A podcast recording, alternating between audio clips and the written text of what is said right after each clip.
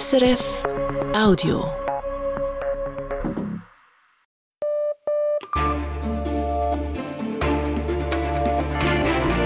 Radio SRF Echo der Zeit mit Simon Hullige. Unsere Themen am 1. Februar. Ein Engpass bei den Antibiotika. Der Bundesrat stuft die Lage als problematisch ein. Eine Taskforce soll nun rasch Lösungen finden. Ein Wettlauf der Subventionen. Die EU will ihre grüne Industrie mit Milliardeninvestitionen stützen, als Antwort auf die Wirtschaftspolitik in China und den USA. Dann Proteste in Iran. Die Demonstrationen haben abgenommen. Aber dieser Protest ist ja nicht nur das, was man auf der Straße sieht in Form von Demonstrationen, sondern auch, was sich im Kopf vieler Menschen abspielt. Und in den Köpfen sei die Hoffnung auf Wandel nach wie vor groß. Die Journalistin Katharina Willinger war letzte Woche in Teheran unterwegs. Und wie viele westliche Firmen haben Russland seit Kriegsbeginn verlassen? Nur wenige, sagt die Universität St. Gallen in einer Studie und verärgert damit die Universität Yale. It's pure academic fraud and we don't know the motivation. Die Studie sei ein akademischer Betrug. Was steckt hinter diesem gelehrten Streit? Antworten im Echo der Zeit. Gängige und wichtige Medikamente sind in der Schweiz zurzeit nicht lieferbar, besonders Schmerzmittel oder Antibiotika. In den letzten Wochen hat sich der Versorgungsengpass weiter zugespitzt. Heute nun schlägt der Bundesrat Alarm. Er stuft die Lage als problematisch ein. Aus dem Bundeshaus Dominik Meyer. Vor allem bei den Antibiotika wird es kritisch. Anders als gängige Schmerzmittel lassen sie sich schlecht ersetzen. Der Bund hat bei mehreren Antibiotika bereits die Pflichtlager, die Reserven also freigegeben. Doch jetzt warnt Christoph Amstutz, Leiter Fachbereich Heilmittel beim Bundesamt für wirtschaftliche Landesversorgung, das reiche nicht mehr lange. Neu ist jetzt, dass wir mit den Pflichtlagern an die Grenzen des Möglichen kommen und eine Versorgung, eine hundertprozentig sichere Versorgung nicht mehr garantieren können. Amstutz arbeitet für die neu gebildete Taskforce. Als Sofortmaßnahme will er mit den Ärztefachgesellschaften reden. Ärztinnen und Ärzte könnten und sollten noch sparsamer umgehen mit Antibiotika, sagt er. Doch Behördenvertreter Amstutz setzt auch auf zusätzliche Lieferungen in die Schweiz. Und seine größten Hoffnungen liegen dabei auf der Herstellerin Sondo. Die Novartis-Tochter betreibt in Österreich eine der letzten Antibiotikafabriken Europas. Die meisten anderen Hersteller lassen längst in Asien produzieren. Die Taskforce des Bundes wolle mit Sondo ins Gespräch kommen, sagt Christoph Amstutz. Es ist eine Frage, die wir eben diskutieren müssen mit Sondo, was möglich ist, ob Produktionsstätten in Europa vermehrt Produkte für die Schweiz zur Verfügung stellen können oder ob auch äh, mit Übernahmen von anderen Produkten aus dem Markt eine Möglichkeit besteht. Erste Kontakte seien hergestellt, Gespräche mit weiteren Produzenten seien auch möglich. Skeptisch reagiert einer, der seit Jahren warnt vor Situationen wie heute. Enea Martinelli ist Spitalapotheker im Berner Oberland und Vizepräsident des Apothekerverbands Pharmaswiss. Hinter den Engpässen stünden globale Probleme bei den Lieferketten. Eine einfache Lösung mit Sondo, sagt er, gäbe es kaum der weltweite Bedarf ist etwa doppelt so hoch wie das Angebot. Und dann geht es um, um den, der den besten Preis zahlt. Und dann ist die Frage, ob die Firma überhaupt noch Kapazitäten hat. Man kann das versuchen. Ich bin allerdings weniger optimistisch, ob es gelingt. Immerhin werde der Bund nun aktiv. Endlich, sagt Martinelli. Die Behörden müssen nun dringend Auflagen abbauen, Bürokratie reduzieren, für die Beschaffung von Ersatzmedikamenten zum Beispiel. Behördenvertreter Christoph Amstutz verspricht, ja, diese Sachen werden wir prüfen. Dort muss man schauen, was der Gesetzgeber äh, zulässt oder vielleicht in einer Krise dann eben auch ermöglicht. Das wären Sofortmaßnahmen. Längerfristig braucht es Ideen, wie die Schweiz, wie Europa unabhängiger werden könnte von globalen Lieferketten und Produktionsstätten in Asien.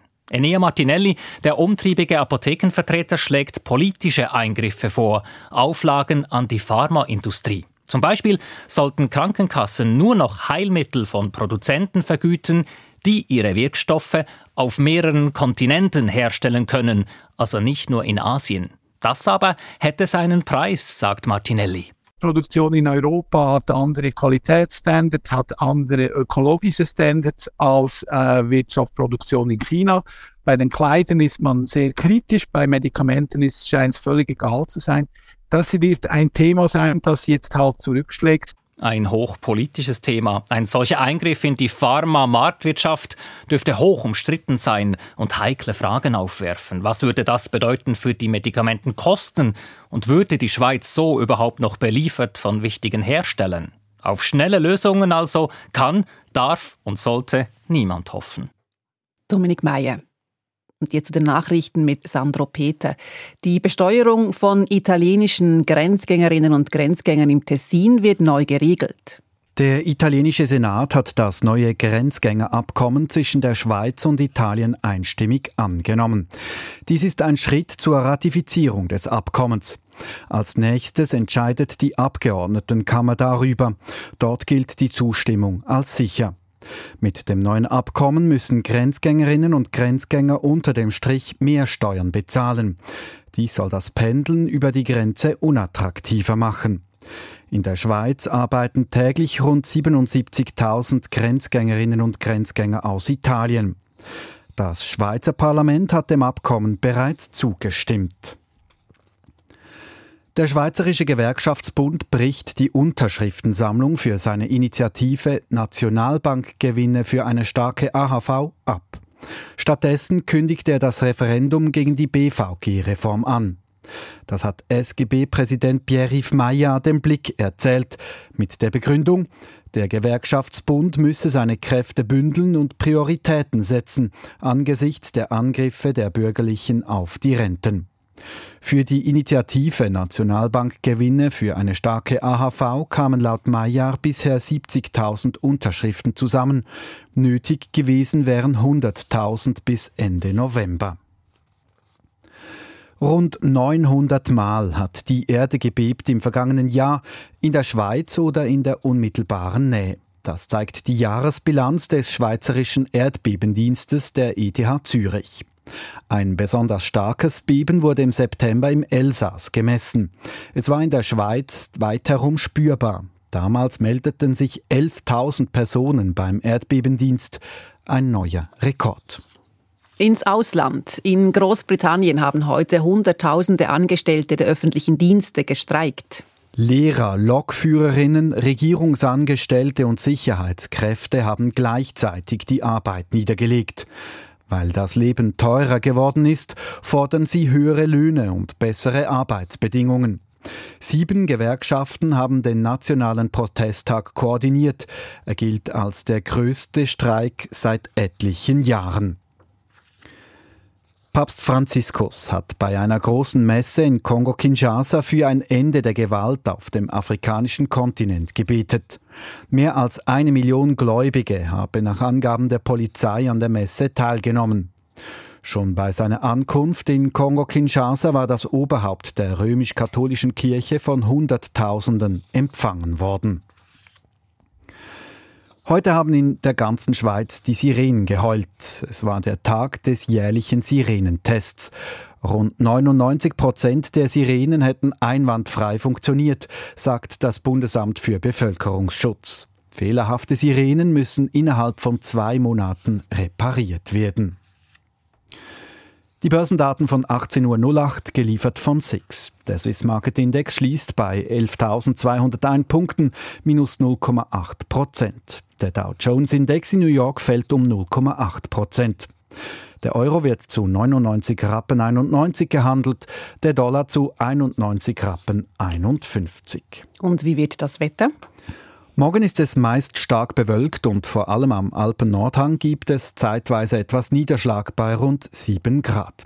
In den Alpen ist es gebietsweise ziemlich sonnig, im Mittel- und Südtessin mit Nordföhn sogar meist sonnig und bis zu 15 Grad mild.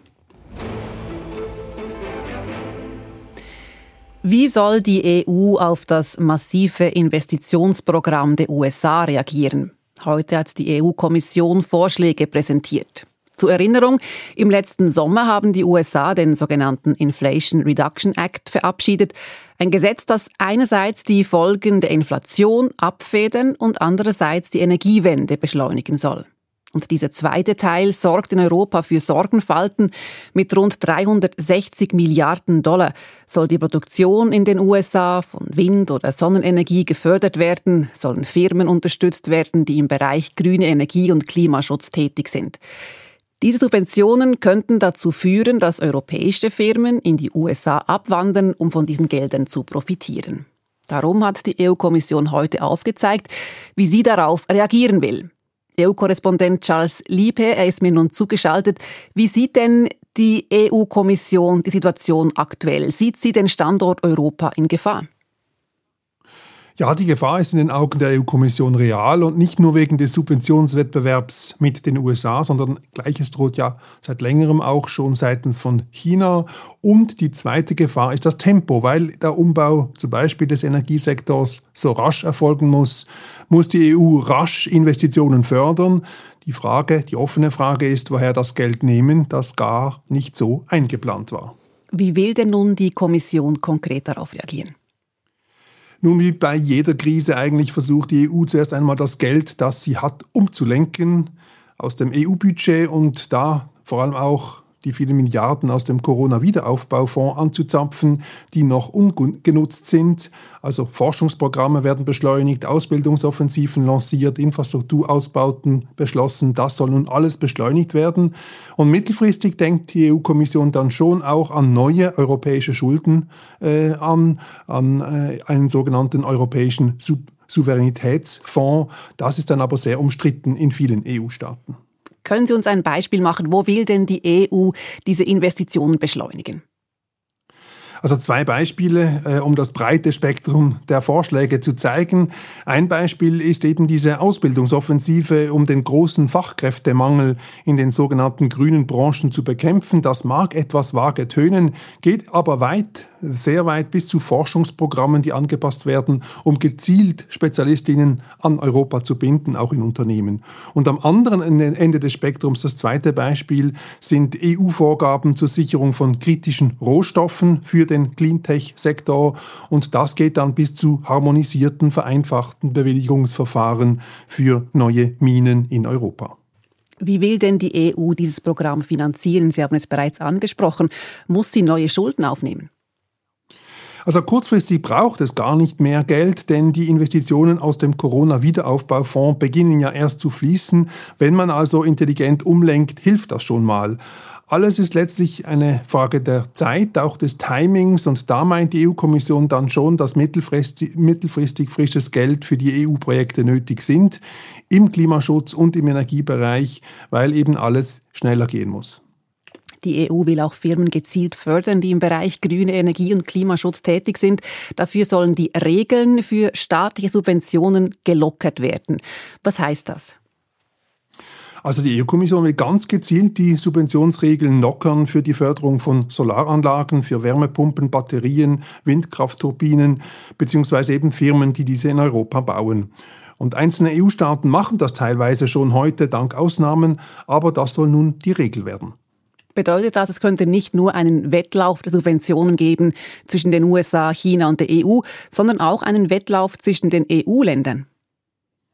Ja, diese Gefahr besteht tatsächlich und das befürchten auch kleine und wirtschaftlich eher schwächere EU-Länder, Italien, Spanien, Länder in Osteuropa, dass eben diese Lockerung vor allem jenen dient, Frankreich und Deutschland natürlich, die heute schon große Subventionsprogramme für ihre Unternehmen aufgelegt haben. Die EU-Kommission hält dagegen, ihr Argument ist, letztlich profitieren eben alle im EU-Binnenmarkt von integrierten EU-Produktionsketten, also das simpel gesagt eben auch zu Zulieferer aus Osteuropa oder Südeuropa davon profitieren, wenn Deutschland zum Beispiel seine Automobilbranche subventioniert beim Bau von Elektroautos. Ich bin mir nicht ganz sicher, dass dann das alle auch genauso bewerten. Wir werden es sehen aus Brüssel EU-Korrespondent Charles Liebherr. Echo der Zeit auf Radio SRF und bei uns geht es weiter mit den sogenannten Corona-Leaks und dem Vorwurf an die Swisscom, zu viele E-Mails an den Sonderermittler herausgegeben zu haben. Mit neuen Formen des Protests in Iran, mit einem Streit unter Gelehrten. Die Universität Yale richtet happige Vorwürfe an die Universität St. Gallen. Mit der Regierung in Georgien, die sich zunehmend vom Westen abwendet. Und mit einer besonderen Putzaktion. Ein Aufräumsatellit einer Schweizer Firma soll Trümmerteile im All einsammeln. Ein Besuch im Entwicklungslabor. Im Echo der Zeit. Die Diskussion um die sogenannten Corona-Leaks im Departement von Bundesrat Alain Berset rückt auch andere Akteure in den Fokus, zum Beispiel die Swisscom und das Bundesamt für Informatik und Telekommunikation. Gemäß Zeitungsrecherchen hätten diese dem eingesetzten Sonderermittler viel mehr Mails übermittelt, als diese eigentlich verlangt habe. Es geht um die Mails des ehemaligen Kommunikationschefs von Bundesrat Berset. Angefordert sei bloß sein Mailverkehr aus einem Zeitraum von wenigen Wochen oder Monaten gewesen. Geliefert worden sei der Mailverkehr aus fast zehn Jahren. Wäre das rechtlich legal? Wie lange dürfen oder müssen E-Mails gespeichert werden? Ruth Witwer hat nachgefragt. Eine riesige Mailflut habe Sonderermittler Peter Marti erhalten, das berichteten kürzlich verschiedene Medien. Dabei habe er vom Bundesamt für Informatik und Telekommunikation im Herbst 2021 nur die geschäftliche elektronische Korrespondenz von sechs Wochen verlangt. Später soll der Sonderermittler auch die E-Mails des privaten Bluewin-Kontos des früheren Kommunikationschefs Peter Lauener verlangt haben. Statt der angefragten 16 Monate habe aber auch die Swisscom gleich den ganzen Inhalt über zehn Jahre geschickt. Das hätten Bund und Swisscom nicht machen dürfen, sagt Simon Schlauri. Er ist Professor für Informations- und Telekommunikationsrecht. E-Mail-Anbieter dürften nur die Kommunikation für den bestellten Zeitraum liefern. Wenn sie darüber hinausgehen, dann verletzen sie das Datenschutzgesetz, allenfalls sogar das Fernmeldegeheimnis. Es könne sogar sein, so Simon Schlauri, dass dieser Verstoß bestraft werden könnte. Eine solche Herausgabe von Daten verletzt das Datenschutzgesetz und kann eine Buße nach sich ziehen. Die Daten stammen vom früheren engen Mitarbeiter von Bundespräsident Alain Berset. Er soll vertrauliche Informationen zu Corona-Entscheiden des Bundesrats bereits im Voraus an verschiedene Medien geschickt haben. Straf- und Aufsichtsbehörden untersuchen den Fall. Es könnte um eine mutmaßliche Amtsgeheimnisverletzung des Mitarbeiters gehen. Deswegen hat der Sonderermittler die geschäftliche und private Kommunikation des Mitarbeiters angefordert und viel mehr E-Mails erhalten als verlangt. Diese solle er auch ausgewertet haben. Doch das hätte er nicht machen dürfen, sagt Simon Schlauri. Einerseits wegen dem Datenschutz und andererseits ist das äh, Delikt, um das es geht, diese Amtsgeheimnisverletzung, die ist nicht schwer genug, als dass man solche Daten dann trotzdem verwerten dürfte. Für Rechtsprofessor Schlauri hätte der Sonderermittler die nicht verlangten E-Mails vernichten sollen. Inhalte von E-Mails müssen von den großen Anbietern wie Swisscom nicht aufbewahrt werden. Vorgeschrieben ist einzig die Speicherung der Randdaten und das auch lediglich sechs Monate lang, sagt Simon Schlauri. Grundsätzlich müssen große Internetprovider, also wie zum Beispiel Swisscom, die Randdaten aufbewahren. Das sind Informationen darüber, wer mit wem gemailt hat oder wann gemailt hat. Das sind aber nicht die Inhalte der E-Mails. Die müssen nicht aufbewahrt werden. Ob bei der Herausgabe der Daten durch das Bundesamt für Informatik und Telekommunikation alles korrekt verlief, wird nun im zuständigen Finanzdepartement untersucht. Für alle Beteiligten gilt die Unschuldsvermutung.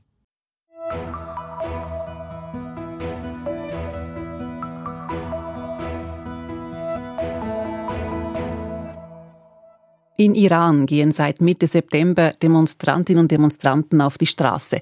Frauen, Männer, Jugendliche, Kinder aus unterschiedlichen Schichten, Ethnien und Religionen.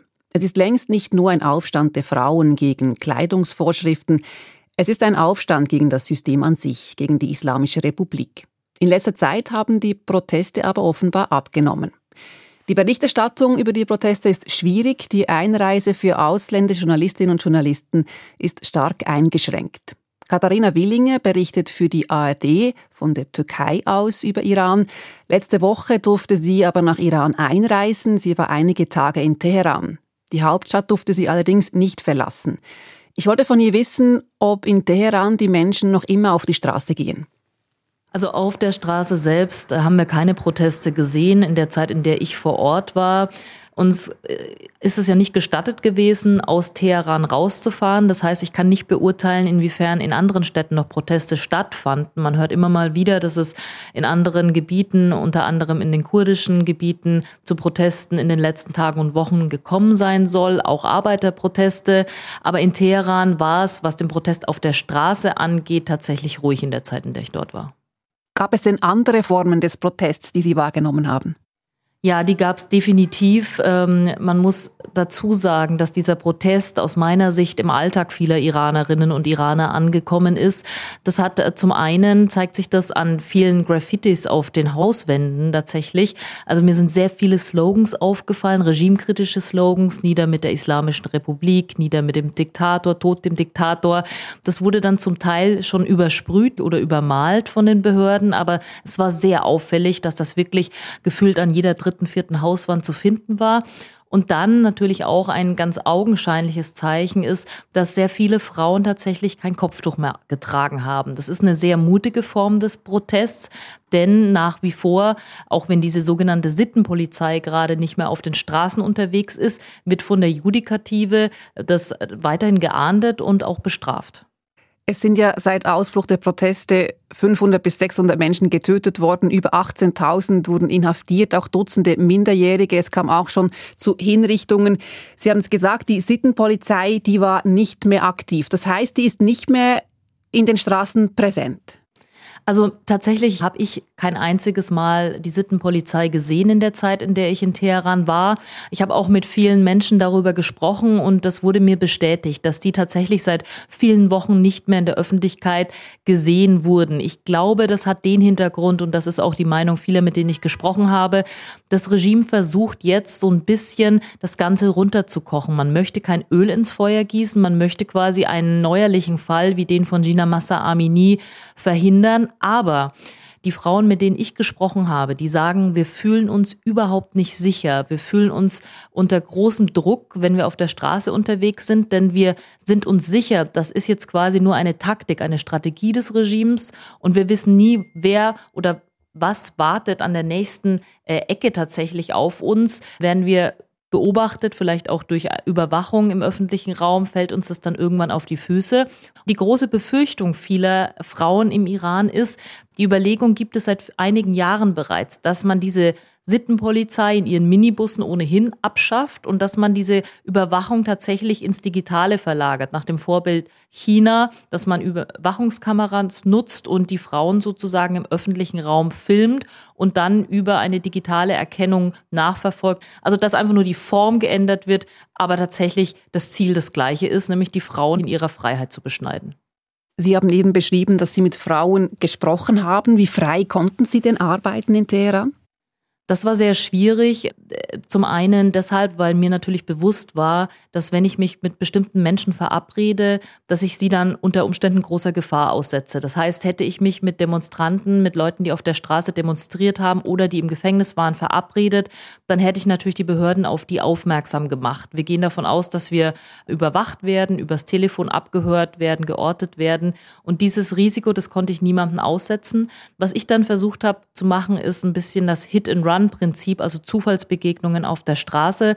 Ich habe tatsächlich in verschiedenen Stadtvierteln einfach Frauen angesprochen und bin dann darüber ins Gespräch gekommen, habe keinen Kontakt ausgetauscht und das waren dann Unterhaltungen von jeweils drei, vier, fünf Minuten und die Frauen sind weitergezogen. Und da fielen sehr harte Worte. Die Frauen haben mir nochmal bestätigt, sie fühlen sich überhaupt nicht frei, sie fühlen sich weiterhin verunsichert, sie haben weiterhin die Hoffnung darauf, dass es eine Änderung in ihrem Land gibt. Viele fordern weiterhin den Systemwechsel und haben große Angst vor dem, was das Regime in den letzten Wochen und Monaten an Gewalt angewandt hat, auch was die Prozesse angeht, die Hinrichtungen, aber haben eben nicht die Hoffnung verloren, so ist mein Eindruck, dass der Kampf für Freiheit innerhalb der iranischen Bevölkerung weitergeht. Das heißt, der revolutionäre Charakter dieser Proteste, der ist immer noch spürbar. Ich denke, der ist weiterhin da, denn dieser Protest ist ja nicht nur das, was man auf der Straße sieht in Form von Demonstrationen, sondern auch, was sich im Kopf vieler Menschen abspielt. Und ich finde, ein sehr gutes Beispiel ist, wenn man sich anschaut, wer an den Protesten in den letzten Monaten vor allen Dingen teilgenommen hat. Das waren sehr viele junge Menschen, 14, 15, 16-Jährige, auch Studierende. Und wenn man sich überlegt, dass die ja in einem System aufgewachsen sind, nie irgendwo anders gelebt haben als unter der Islamischen Republik, von deren Bildungssystem ja eigentlich indoktriniert sind, von deren Medienlandschaft auch, die alle staatsnah sind, bis auf ganz, ganz, ganz wenige Online-Ausnahmen.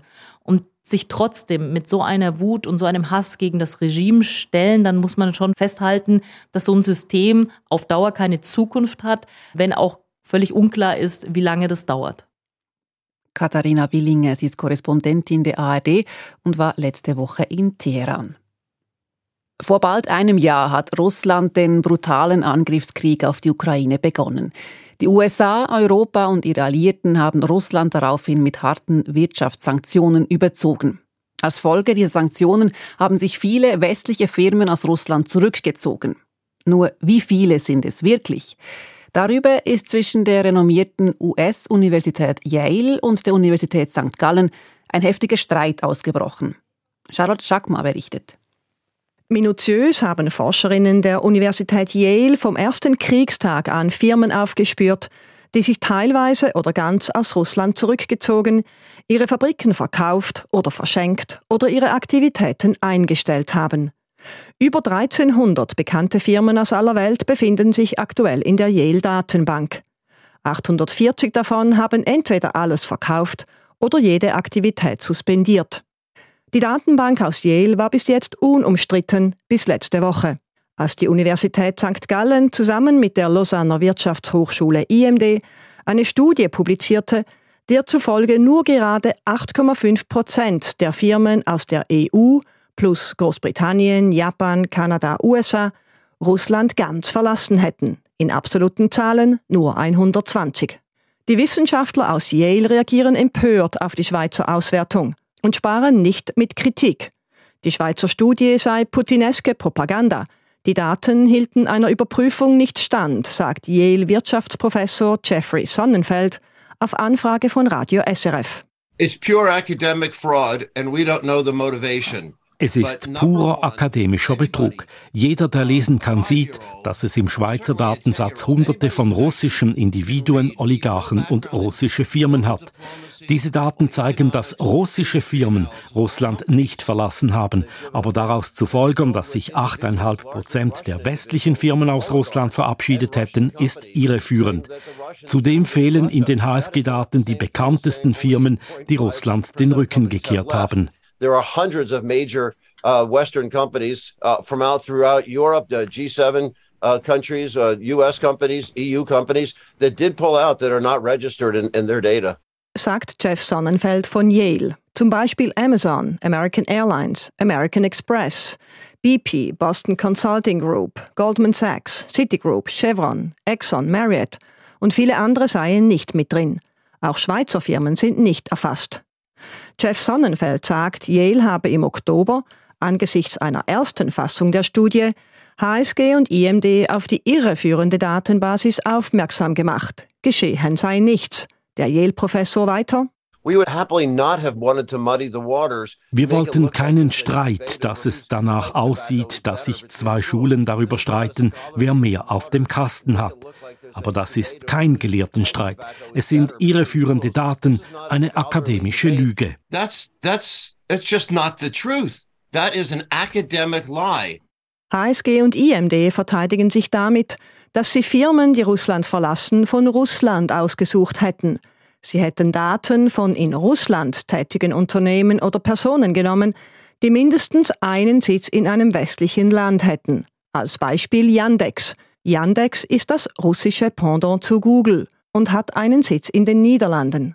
Deshalb landet der russische Konzern Yandex im HSG-Datensatz, bestätigt der St. Galler Professor Simon Evenet. You can have a multinational company like Yandex, which does a lot of business in Russia but is registered in the Netherlands. And yes, that type of company will make it on the list.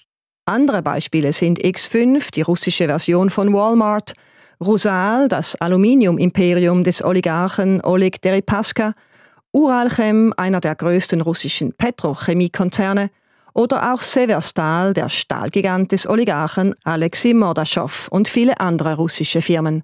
Sie alle schaffen es in die HSG-Datenbank, weil sie einen ihrer Sitze im Ausland haben und mindestens eine Tochtergesellschaft in Russland. Ähnlich verhalte es sich mit den russischen Oligarchen, die im Datensatz seien, sagt Simon Evanet weiter. What you have is a Russian a person, an individual in the EU or the G7 es gibt russische Personen, die im Westen registriert sind, aber auch eine Firmenniederlassung in Russland besitzen. Das könnten auch Franzosen sein, egal welche Nationalität. Und selbst wenn es einige Putin-Oligarchen darauf hat, verändert dies das Resultat nicht groß. Das sehen wir, wenn wir die Personen statistisch rausrechnen. Wieso also diese Aufregung? What's the fuss about? In Yale aber regt man sich darüber auf, weil sich russische Großkonzerne kaum aus Russland zurückziehen können.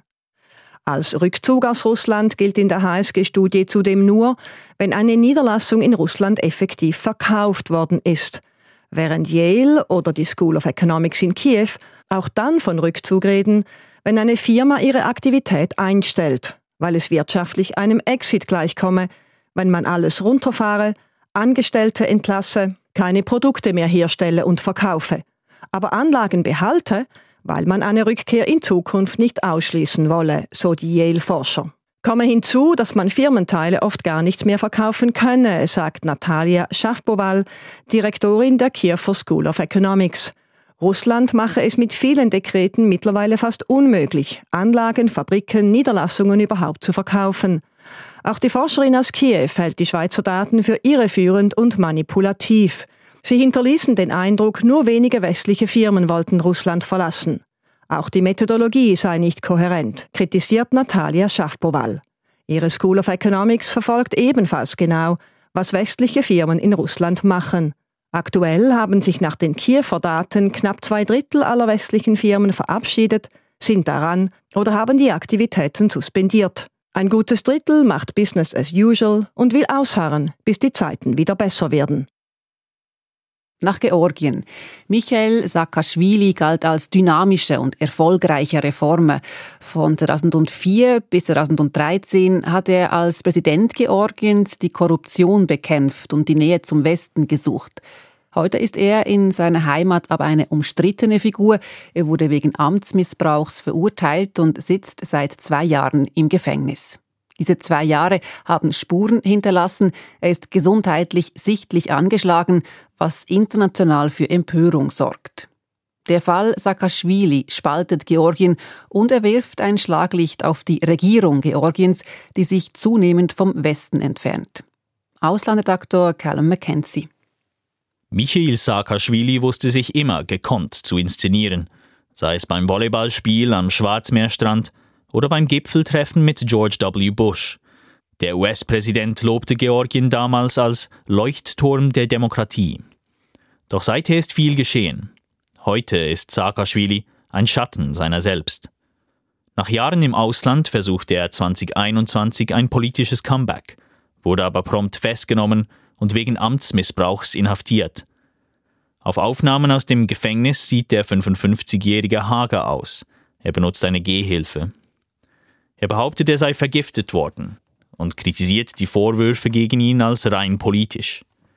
Die Regierung weist dies zurück. Der Fall spaltet Georgien.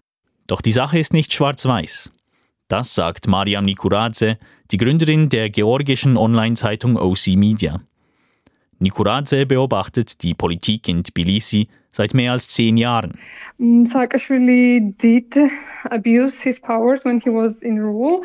But here are the questions. What are Georgian dreams, goals? And they are vindictive. They do hate him actually. Im Amt habe Saakashvili seine Macht in der Tat missbraucht, sagt sie, etwa im Umgang mit Protestierenden. Doch die aktuelle Regierung der Partei Georgischer Traum sei auch nicht unschuldig. Sie hasse Saakashvili und habe ihn zum Sündenbock gemacht, der für alle Probleme des Landes verantwortlich sei. Außerdem instrumentalisiere die Regierung gerne die Justiz, um gegen Kritiker vorzugehen. All das deutet darauf hin, dass der Prozess gegen Saakashvili tatsächlich politisch motiviert gewesen sei. Für Nikuradze ist der Fall nur ein Teil einer breiteren, beunruhigenden Entwicklung. Der Regierungspartei wird seit Jahren vorgeworfen, die Demokratie zu schwächen und zu Russland nah zu sein. Doch seit Russlands Großangriff auf die Ukraine habe sich die Regierung radikalisiert, sagt Nikuradze. Uh, when um, the uh, full-scale invasion of Ukraine started, uh, I think all the statements, all the uh, decisions that this government is making became super radical. Like Die Regierung kritisiere den Westen, der sich angeblich in Georgien einmische, immer heftiger. Gleichzeitig scheue sie es, Russland klar zu verurteilen. Kritische Journalistinnen und Journalisten würden juristisch verfolgt oder sogar von Schlägertrupps verprügelt, die von den Behörden dann kaum belangt würden. Uh, the organizers of that violence, they are still free, even though not punishing uh, them actually encourages more violence against journalists. Eine Mehrheit der Georgierinnen und Georgier ist sehr pro-westlich eingestellt und lehnt russische Einflussnahme vehement ab. Insbesondere seit 2008, als Russland einen kurzen, aber für Georgien traumatischen Krieg gegen das Land führte. Die Solidarität mit der Ukraine ist in Georgien riesig. Doch die Regierungspartei und ihre Medien verbreiteten das Narrativ, man dürfe Russland nicht zu sehr verärgern, indem man der Ukraine beistehe. Man wolle ja keinen neuen Krieg. Das komme bei den Menschen durchaus an, so die unabhängige Journalistin Mariam Nikuradze, gerade wegen des Traumas von 2008. we had war in 2008 right and people remember the pain from there and government is capitalizing on that in georgia and we don't want war and yeah let's be friendly with russia Weshalb die georgische Regierung sich gerade in diesen Zeiten vom Westen abwendet und Kritik an Russland meidet, ist eine komplexe Frage. Möglicherweise glaube sie der eigenen Erzählung von der Gefahr eines neuen Krieges, so Nikuradze. Bezeichnend seien aber vor allem die verbalen Angriffe der Regierung auf westliche Institutionen. Denn diese forderten Pressefreiheit und faire Wahlen und störten so den Machtanspruch der Regierungspartei. Auch darum glaubt Nikuradze, diese habe das jahrelange Ziel aufgegeben, der EU beizutreten. People do support Western integration, but um, the government probably doesn't anymore. And Im Sommer gab es in Tbilisi Demonstrationen gegen die Regierung, als die EU entschied, Georgien erfülle die Anforderungen zum Kandidatenstatus nicht. Doch die Proteste seien im Sand verlaufen, so Mariam Nikuradze, und die Opposition sei schwach. Nun könnte die Regierung aber unter Druck geraten, dank Michael Saakashvili. Dieser ist im Westen gut vernetzt. Einige Menschenrechtler fordern Sanktionen. Das könnte Wirkung zeigen, so die Journalistin. if there would be to sanction anyone, maybe this would work better. But I don't think at this point uh, this Western pressure is working with the statements only. Bleibe der Westen aber bloß bei kritischen Wortmeldungen, werde sich nichts ändern. Selbst im Gefängnis vermag es Michael Saakashvili, das Schicksal Georgiens mitzubestimmen. Callum Mackenzie.